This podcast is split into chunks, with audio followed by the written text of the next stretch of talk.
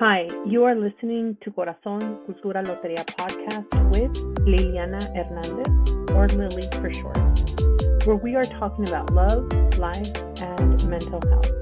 This show is not intended to diagnose or treat mental health disorders, nor is it a substitute for mental health services. Please seek counseling, medication, or crisis intervention services if needed. On this week's episode, I get to talk to dedicated wife, loving mother, and dutiful daughter, Ruby Perea.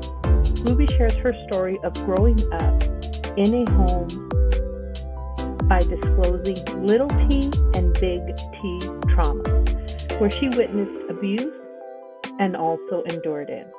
She later understood why her older siblings left the home at a young age which of course was to move away from abuse. Ruby became the defender of her mother at a, the tender age of five years old. She recalls the first fight she inserted herself in, and not the last. She would often find herself pulling her dad off her mother as her mom would curl up into a ball in a corner of the home as she took a beating. Ruby shares a story of challenges and resiliency and she is processing her grief, loss, and feelings of sadness and anger. In part one of Ruby's story, she shares what she endured and her life from birth to 31 years old. Trigger warning verbal, mental, emotional, and physical abuse are discussed. Please take care of yourself as you are listening, and if you choose not to, we will understand as well. Let's take a listen.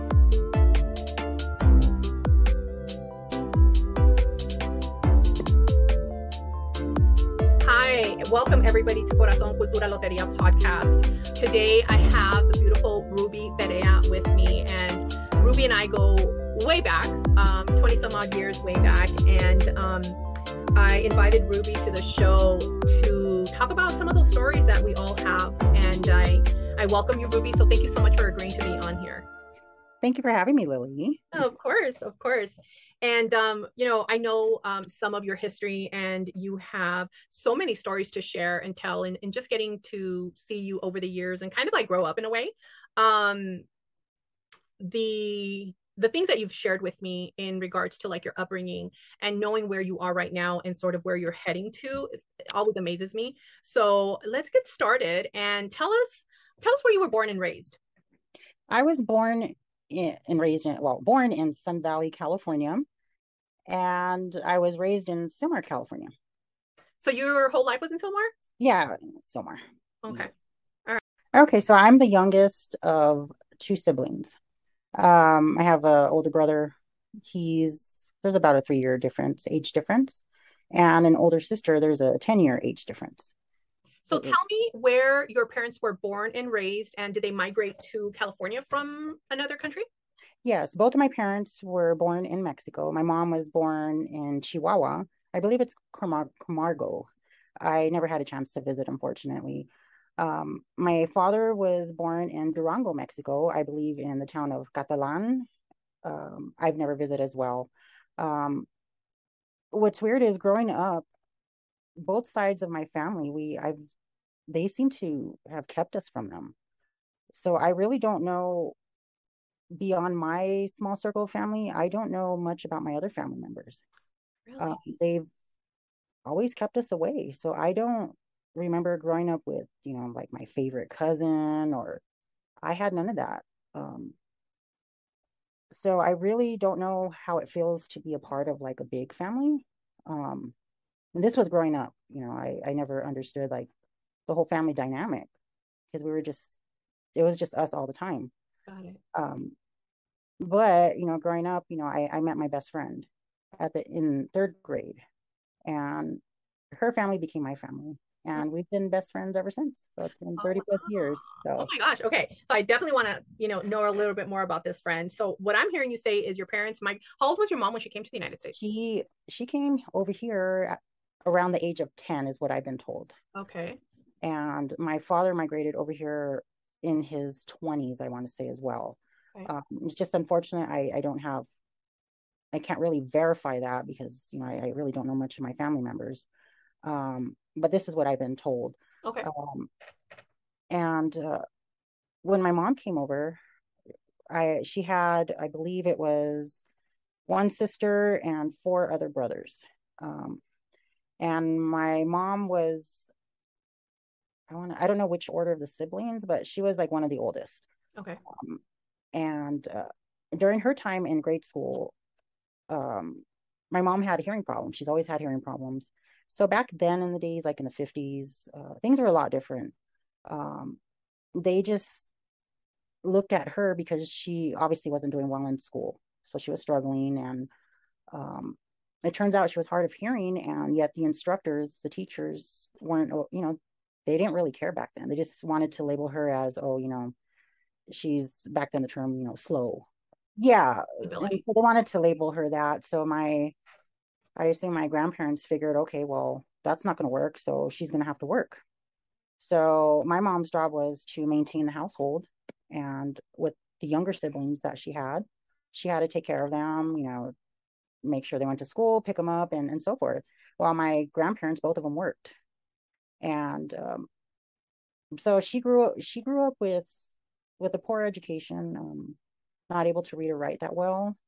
But with her resilience, my mom was a little spitfire. And, you know, she's no longer with us. Um, but she she was a great person. Yeah. And she had resilience and she taught herself how to read. And I remember, like, for instance, when she was something to do with the DMV, maybe it was to renew her license. I was little. And I remember her you know, taking me to the DMV with her, and they had the little booklets, you know, the the study guides back then. Um, and she would take it home. She would take grab a few of them because we never know what what book it was. So she would just memorize, try to memorize it, and yeah, she got her license. Oh, wow. Passed it. it took her a few times, but she passed it. Okay. And um, so she was able to ever overcome that.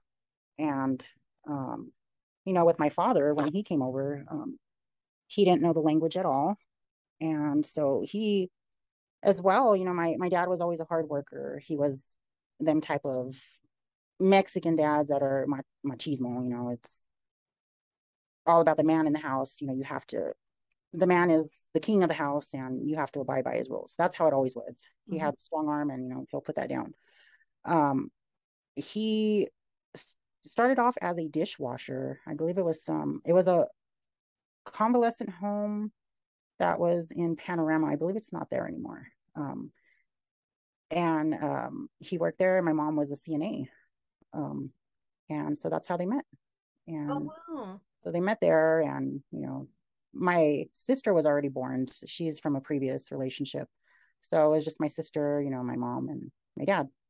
And then, you know, years later, my brother comes along and, and then myself. Um, so growing up with my sister, she, you know, obviously there's a 10 year age difference. So she was a lot older and um, she left the house at a young age. I, I want to say maybe 13, 14. Oh, wow. Um, there was issues with my dad and her. So I've had um, plenty of conversations with my older sister, and we've come a long way.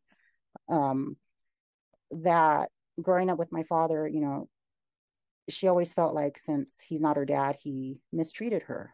And there was some, you know, domestic violence. Um, of course, she said she would act out, rebel, and, you know, she's a teenager, hormones, you're going through these feelings, you don't understand things. And he was abusive to my mom. So my sister got to witness that, you know, arguing and and stuff like that. So my sister is I guess you want to want to say is like a runner. She runs from things. Mm-hmm. My brother's also a runner. That you know they'll they can't deal, or you know maybe it's too hard for them. I I don't know. I'm I'm learning that as well as the concept of running. Um, myself, on the other half, I was a defender, uh, a fighter, a protector. Mm-hmm. And that's I grew up like that. My mentality. It was instilled in me from my father, um, which that would later affect me. Um, um, um,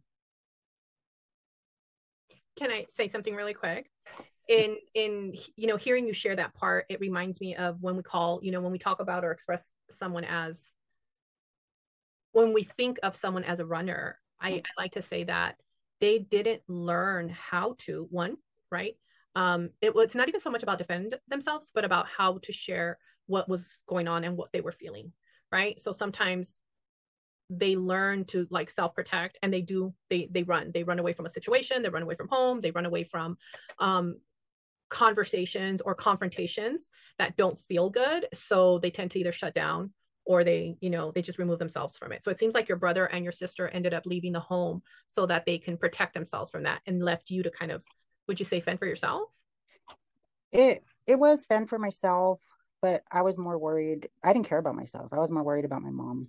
Okay. So a memory i'd like to share um, this was at the age of five my very first memory and um, i went through years of um, therapy and you know this is always what i start off with. So at the age of five i remember hearing my parents arguing like you can tell you can hear stuff being thrown around in the bathroom and you know they're just yelling and my mom's crying my brother's crying you know and so i go in there. I open the door and i go in there and you know i i have the vision. I can just relive it of walking in. They're by the sink. My mom's back is up against the sink. I see her face in terror like scared. And and i see my dad you know hitting her and yelling at her and you know cussing her out in spanish which is so ugly.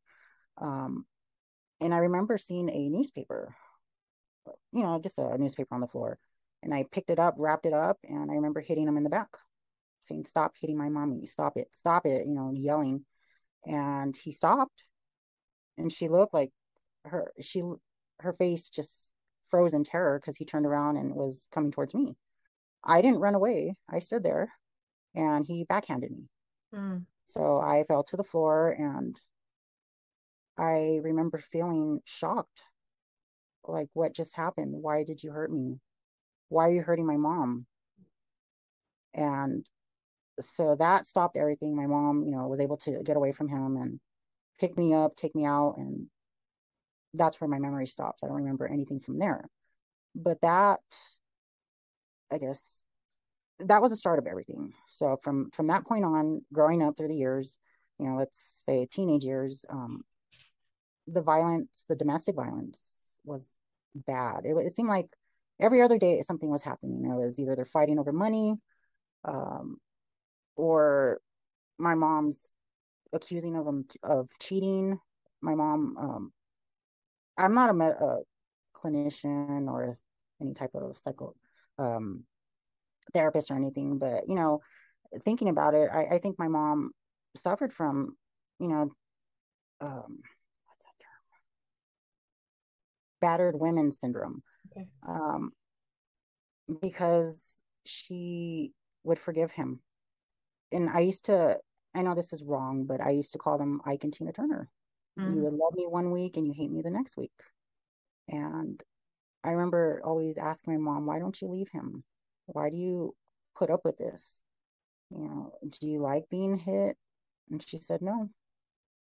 But I don't want to give him the satisfaction of being free. And no, it's just not going to fly with me. So my mom had this, I don't know, in between, you know, amongst their relationship, if there was infidelity or she thought of it, or I'm not sure um, what her her thinking was, but obviously she thought, you know, something's going on, and it that would later turn into like a paranoia for her. Um, so I don't know if she was, you know, had some type of mental condition as I think about it as I'm older. Um, she would have me, and this is like junior high. She she would have me not go to school, and uh, my dad used to work in the swamp meets. So on Tuesdays, she would let me take the car, um, with a friend, of course, and we'd go to the swamp meet and spy on my dad to see if there was any women around him. Wow. So of course, I I took advantage of that because hey, I'm not going to school, so she's letting me. But it was just really sad that I think about it now that she would go to that length to send me to go spy on my dad. And of course, he would see me and, and ask, Why am I here? Why am I not in school? But then I would just stay with him. And, you know, of course, he would feed me and I'm happy. but she would, she would want me to report back to her. And, you know, unfortunately, I didn't see anything. And then she would blame me and say, "Well, you're just sticking up for him."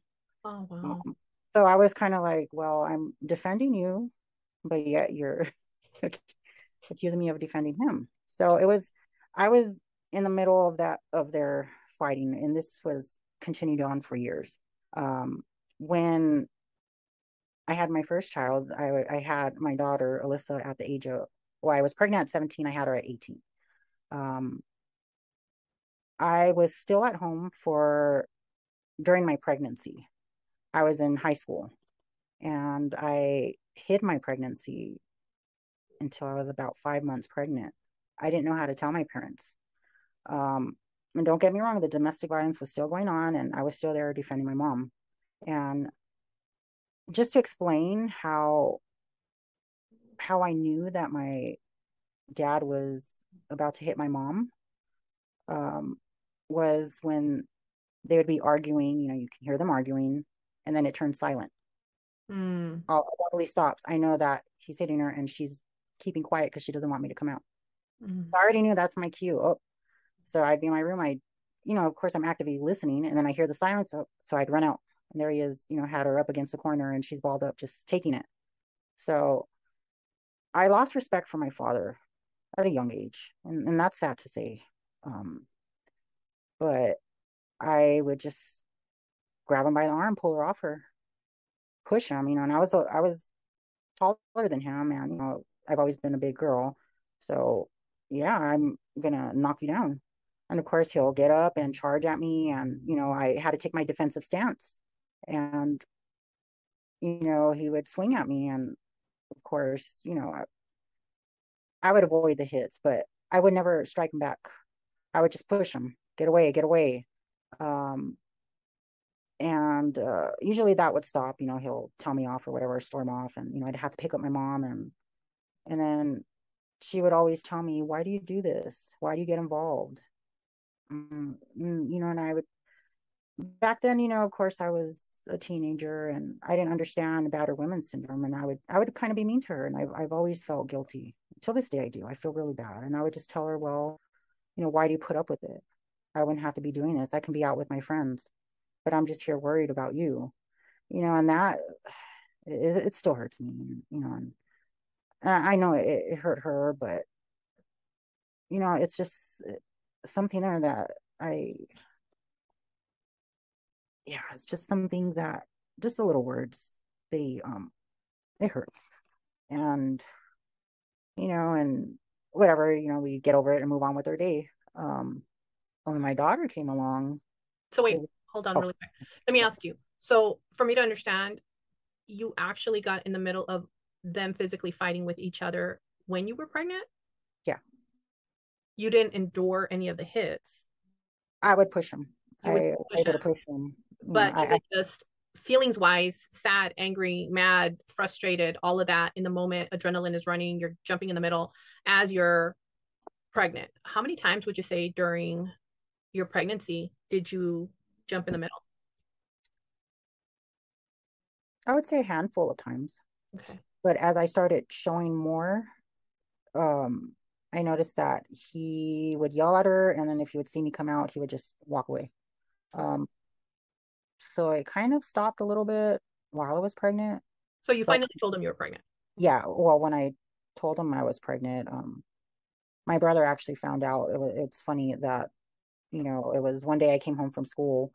Um, I used to play basketball in high school and, you know, I had to stop and I just stopped going to practice and just, you know, changed my class. So my coach came over and, you know, I remember seeing him outside the door like, oh my God, um, He's like, Where are your parents? I need to talk to them. I'm like, Well, they're not here. they're working. They're not here, but they were there. So my mom comes behind me. Oh, who's that? And then my coach is asking, you know, hi, you know, I'm, I'm coach so and so. I just want to know why Ruby's not playing basketball anymore. And my mom's like, looked at me like, what? And I just, you know, kind of give her a look like, you know, help me. She's like, oh, well, she has to work. She has to help her dad, you know, and unfortunately, we, she can't play um, basketball anymore. And he's like, oh, well, that's, you know, you should re- reconsider, you know, this is good for her, blah, blah, blah. So he left. And then my mom's looking at me like, what's going on? And I just told her, I don't like him and he's mean and just walked away. Um, I left my, I had left my folder on the couch and my brother was on the couch. And I remember having some papers from a clinic I had one to, you know, verifying a, a positive pregnancy and you know, I had all the paperwork that went with it. And I remember seeing it and he's next to it. So I made it obvious and like ran and jumped to, to grab my folder and he's like, What's that? You know, and then I'm like, nothing. And so he just, you know, we started wrestling on the floor over the folder because and then the papers flew out and he's like, What's this? And you're pregnant. And yeah. So I had to come clean right then and there. I was most scared to tell my father that I was pregnant. Um, I didn't, you know, I was expecting him to attack me, you know, like you're gonna hit me or I, I was scared, but it turns out he was the happiest. Really? He was happy. My dad loved babies. Um, my mom was a little disappointed, but you know, what can they do? She said, we're just going to support you. And, you know, and from there, um, I left the house to be with my daughter's father for, you know, a short time. Um, that relationship did not work. So I came back home.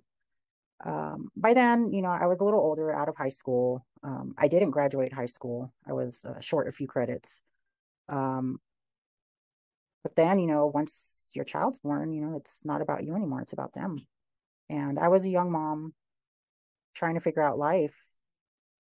And I had two parents that, you know, they were getting older in age. And my mom had just retired, I believe. She had just stopped working. My dad has always been on disability for back injury. Um, I had to then take over the responsibility of being the head of household. Uh, I had to work full time. Um, I was lucky enough to have my parents watch my daughter while I worked, and I paid the bills. Um, I, you know, if they were sick, I was responsible for taking them to the doctor. But you know, of course, how it is with uh, Mexican parents, they fight you to go to the doctor because mm. even medical care, and you know, so that was another stressor on me. Um, and this went on for years. The domestic, excuse me, the domestic violence still continued.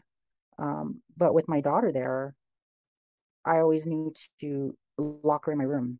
I would tell her, you know, as she got older, you know, a little older, um, just lock yourself in the room, put the TV on, uh, and we would put it a little loud so she wouldn't hear what's going on. So I shielded her from from all that while I would go out there and do what I had to do to protect my mom. There was a few instances during the fights where I would ask my dad, like, why are you doing this? Why don't you leave my mom? Leave us go live your life go back to mexico with your family live your life why do you like to beat up my mom why do you hit me and he would say you know no one understands me and no one listens to me and you know and I, and I think about it now maybe there was some type of communication error or miscommunication or understanding on things you know and I, and I think in my mom's case you know not being I'm not putting her down or anything, but not being educated enough. Or maybe she didn't understand her feelings. Or maybe there was some type of mental illness there underlining that no one knew of. We didn't know.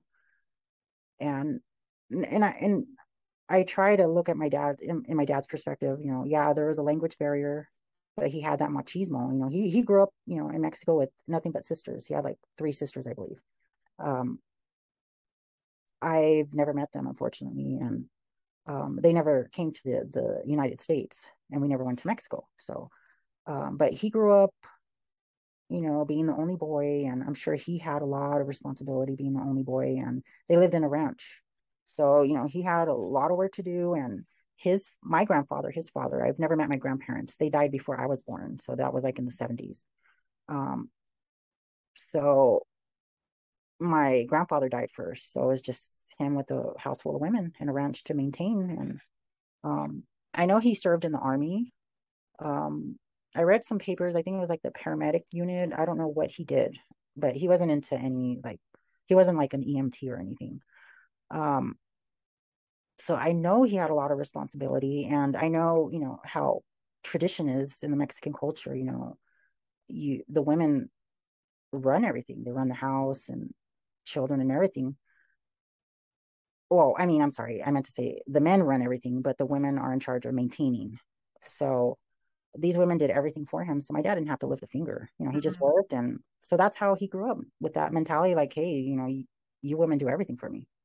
Um, and with me in my case how i grew up um, it wasn't like that maybe i didn't allow it or just something in me i'm not sure you know at the early age where i wasn't afraid and i had that independence and you know no man's gonna tell me what to do i've had that since my teenage years but i had a lot of anger and you know uh, violent violent tendencies i guess you can say mm-hmm. if i i had a bad temper that was instilled in me and you know my father used to tell me all the time you know don't ever let anyone see you cry don't ever show your feelings you are strong and you don't take shit from anyone so he instilled that in me. And of course, I put that to practice every time he would hit my mom. There I am. I'm strong and you're not going to see me cry and I'm going to hurt you.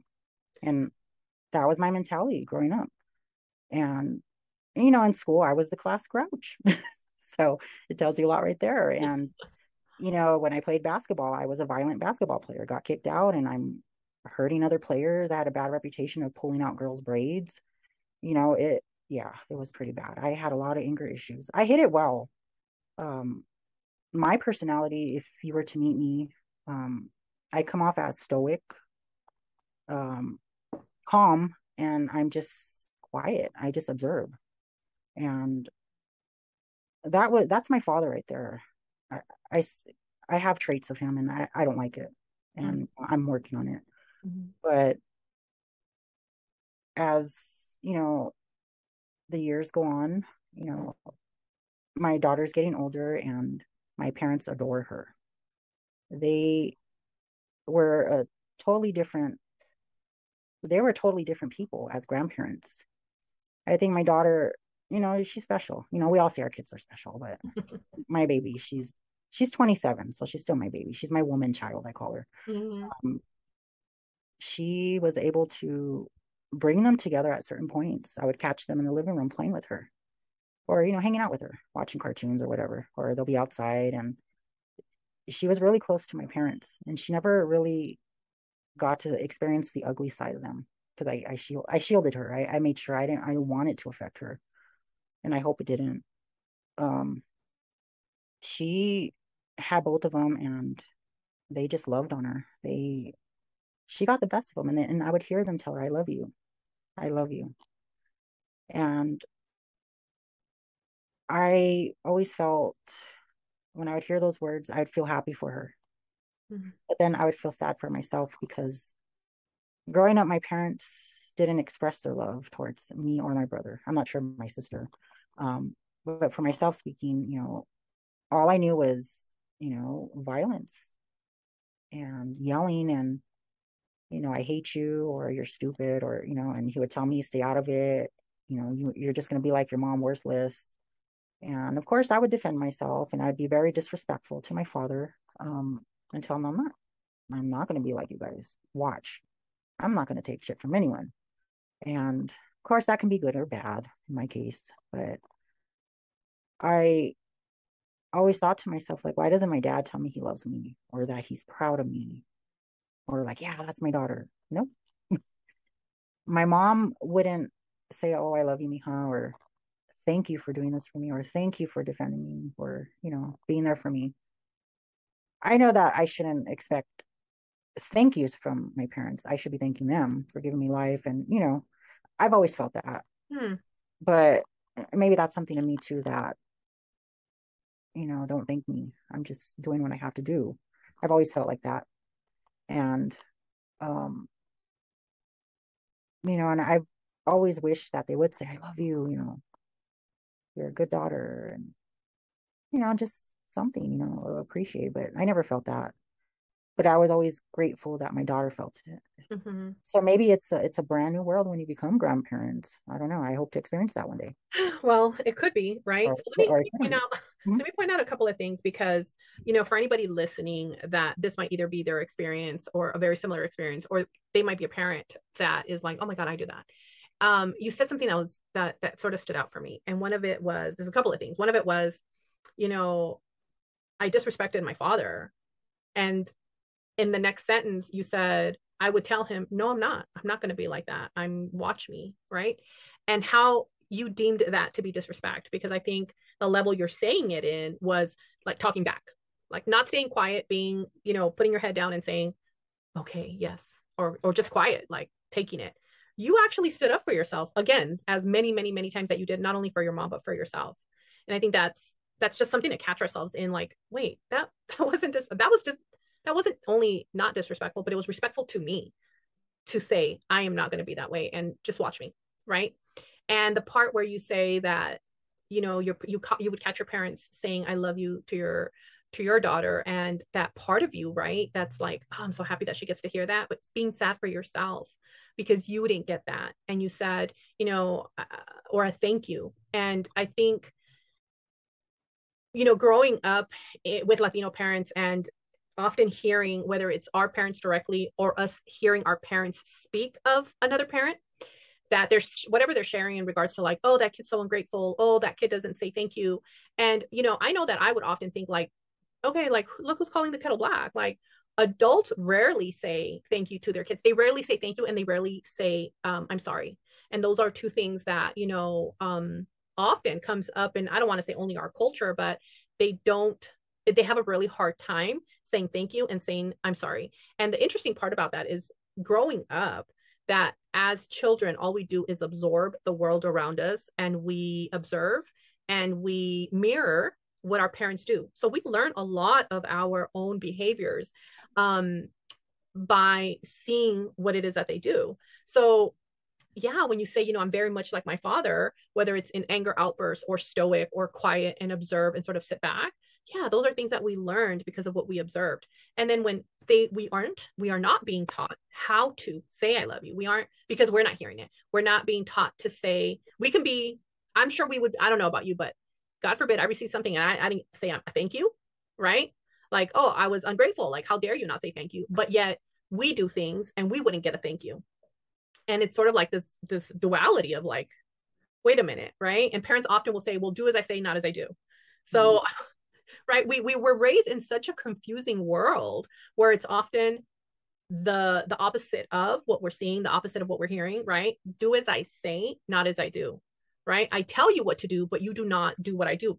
But that's how children learn for the most part you know? So it's just something that i thought was interesting as you were saying that. Um so just to recap really quickly your parents migrated here. They were young. Your mom got minimal schooling. Your dad came in his 20s um he had some formal stuff in the in the past including um, army and working in the medical field um, at that point. He came here, he had a language barrier, he worked in the swap meets or um, selling whatever it is that he sold. You got to witness a lot of violence, not only witness it, but have to, you know, be in the middle of it, but then you received some of that as well up until you were pregnant. Them not knowing you were pregnant, you were still getting the middle of the fights. Then your dad finds out you're pregnant. They're happy. Your your daughter's born, and they are just like the the greatest grandparents right and you still trying to shield her from their um, violence that seemed to endure for a really long time though you would have conversations with each of one why are you staying? Why do you hit her? Why why don't you just leave? And they stayed until they stayed together until the end. Your mom passed first right? Um how old were you when she passed when she started getting sick and she passed? Well um she my mother was diagnosed with cancer colon, uh, colon cancer. Um, this was a year after i got married to my husband alfred uh, we got married in 2008 so during that time my mom was sick she um, you know went to the bathroom was bleeding heavily didn't really think anything of it told me i'm bleeding back there and you know i'm forced her to go to the emergency room. My father took her. So I was thinking, oh, maybe it's just something, you know, minor and whatever. Um, they didn't come home that night. So I obviously I went to the hospital and they found a, a large tumor in her colon. Um, and then, you know, of course, they were biopsying it and doing the tests, the necessary tests, and it came back positive for cancer. Mm. Um, so I came when they confirmed it, I remember I was driving home from work and my mom called me, I have cancer and, you know, I don't know how long I have to live. And, you know, of course she didn't understand the terminology of it. So she assumed the worst. And so I start crying and, you know, I'm like driving and, you know, I had to pull over and I'm, I hung up. I remember calling my best friend. she didn't pick up. So I left voicemails, you know, crying uncontrollably, like, oh my God, you know, what do I do? What do I do? Immediately, I felt like I had to save her. Mm. I jumped into the protective mode again. I call it my super my superwoman syndrome is what I say. You know, I when it already my mind switched, my feelings shut off. I stopped crying and I went into okay, how am I going to save you? How am I going to fix this? Because you know, I grew up as a fixer. Mm-hmm. Um, so you know, of course, we started with the doctor's appointments, and you know, it, it's a real eye opener if you know anyone's experienced someone, a loved one, especially a mother, you know, parent being diagnosed with cancer. It's it's really scary hearing, you know, the statistics and what to expect. And you know my mom doesn't understand. She just kept saying when am i going to die? How long do i have? And um, you know of course they're trying to say oh don't worry you know we're going to start you on chemo and radiation. And and then this is where you know this is an important part of my life uh, which affected me amongst the domestic violence you know with my parents this right here the cancer diagnosis from this point on it really i think it really traumatized me or or something. But, you know, I, as I'm learning, you know, I went to every appointment with her, sat through the chemo, you know, made sure she ate there. It was, you know, at least three hours of chemo. She went every three weeks. She had um, chemo, the chemo pills. So she had to take those as well.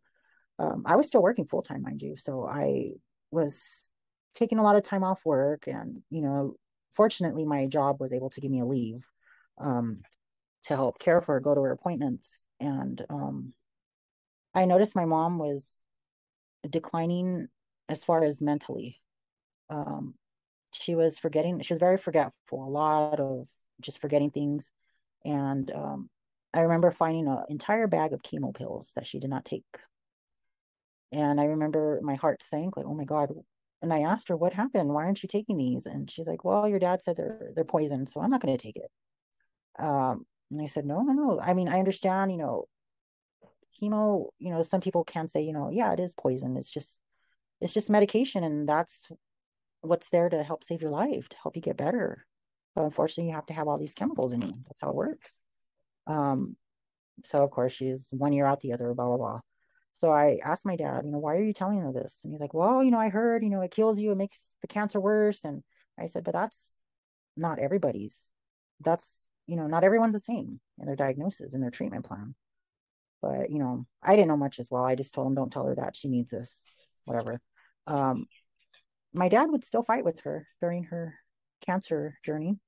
Um the last time the last fight i remember she was you know as months went by her cancer progressed fast um her cancer turned into a secondary cancer um, which was leukemia mm-hmm. she had aml acute myeloid leukemia, I believe. Um, that's a fast paced type of leukemia. It, it, finishes you off fast. You know, if you're so she lasted two weeks with that. So during her time, you know, she was in the hospital. Um, her mental health declined rapidly, like fast. She was talking incoherently, being disrespectful to the nurses. So, you know, I would have to come home, you know, rush to the hospital in the middle of the night to calm her down because she's trying to attack nurses. Um, and it scared me to see her not there. And it turns out that with the cancer, it made her dementia exacerbate. It made it worse. She had dementia, I guess. Maybe she's always had it, and it just, you know, this cancer and everything else, her body going crazy, it, it made it worse. And um, I remember, you know, calm her down, and, and she would tell me like, "This hurts so bad why did and then she kind of said something like you know they hurt me why weren't you there to protect me mm. and and i told her you know i'm sorry you know i was at home with alyssa and dad and you know i'm sorry and she's like well you were supposed to be here and she was it was kind of like childlike she was acting like a child like they hurt me you weren't here to protect me that crushed me because i've never heard her talk like that like a little girl i didn't understand what was going on that she was, you know, resorting back to a little girl. And, and, uh, you know, she would just be like, you know, why am I hurting? Why am I here? Why do they have my arm strapped? Because they had to strap her down, you know. And I and I and I told them it's okay, to strap her down, but just for a little bit until she calms down, because you know they couldn't control her.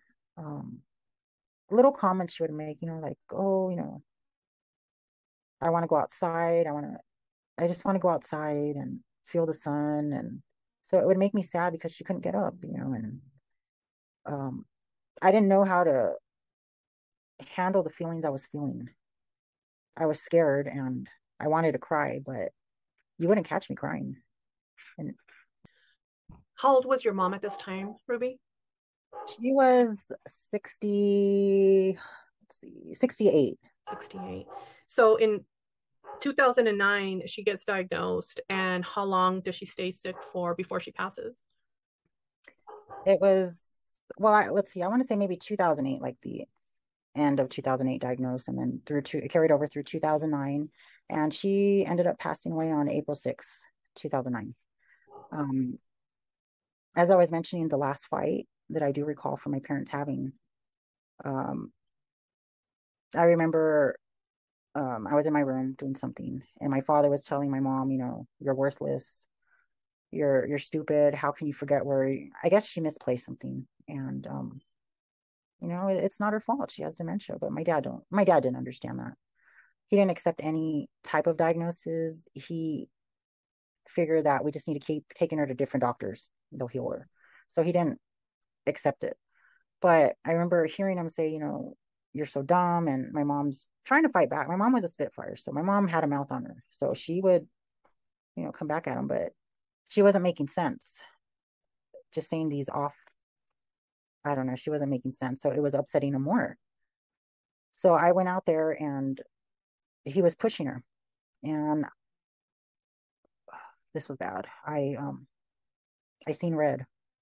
I don't remember anything. I just seen red and I remember her pushing her up against the wall, and I grabbed him from behind the neck really hard, like anger. I wanted to hurt him. I wanted to kill him, is what I felt. I remember grabbing him behind the neck, slamming him against the wall, and I turned towards him, and my hand was across his neck. And I said, Die. I want you to F and die. How can you hit my mother with cancer? She has dementia. She does not know what is going on. Do you understand me? And he's just cussing at me. Get off of me, uh, you know. And and I and I and I said, you know, I wish you had cancer. I wish you had this cancer, and I wish you had this pain, and I wish my mom was standing behind me, just healthy, not suffering. But no, you have to live and she has to go. And he was just like, don't say that, you know, whatever. So I ended up getting off him, and my mom was crying and screaming. I'm like, don't, you know, she got trying to pull me off of him. I turned it to him. And yeah, it was, those were, you know, those were harsh words, but I think those words needed to be said. Once again, this is Liliana Hernandez, your host of Corazon Cultura Loteria podcast. Thank you for listening to this episode with me. If any part of this episode triggered you, please ensure you are practicing a grounding technique and or treat yourself compassionately. And as always, don't forget corazones, que lo más chingón de tu vida eres tú. If anyone you know is experiencing abuse, resources will be listed in the description that you can share. Please don't forget to follow and share this episode. And if you want to share your story on this podcast, please send me a message and we can schedule a virtual meeting. You can find me on Instagram at Corazon Cultura Loteria, where you can find all contact information.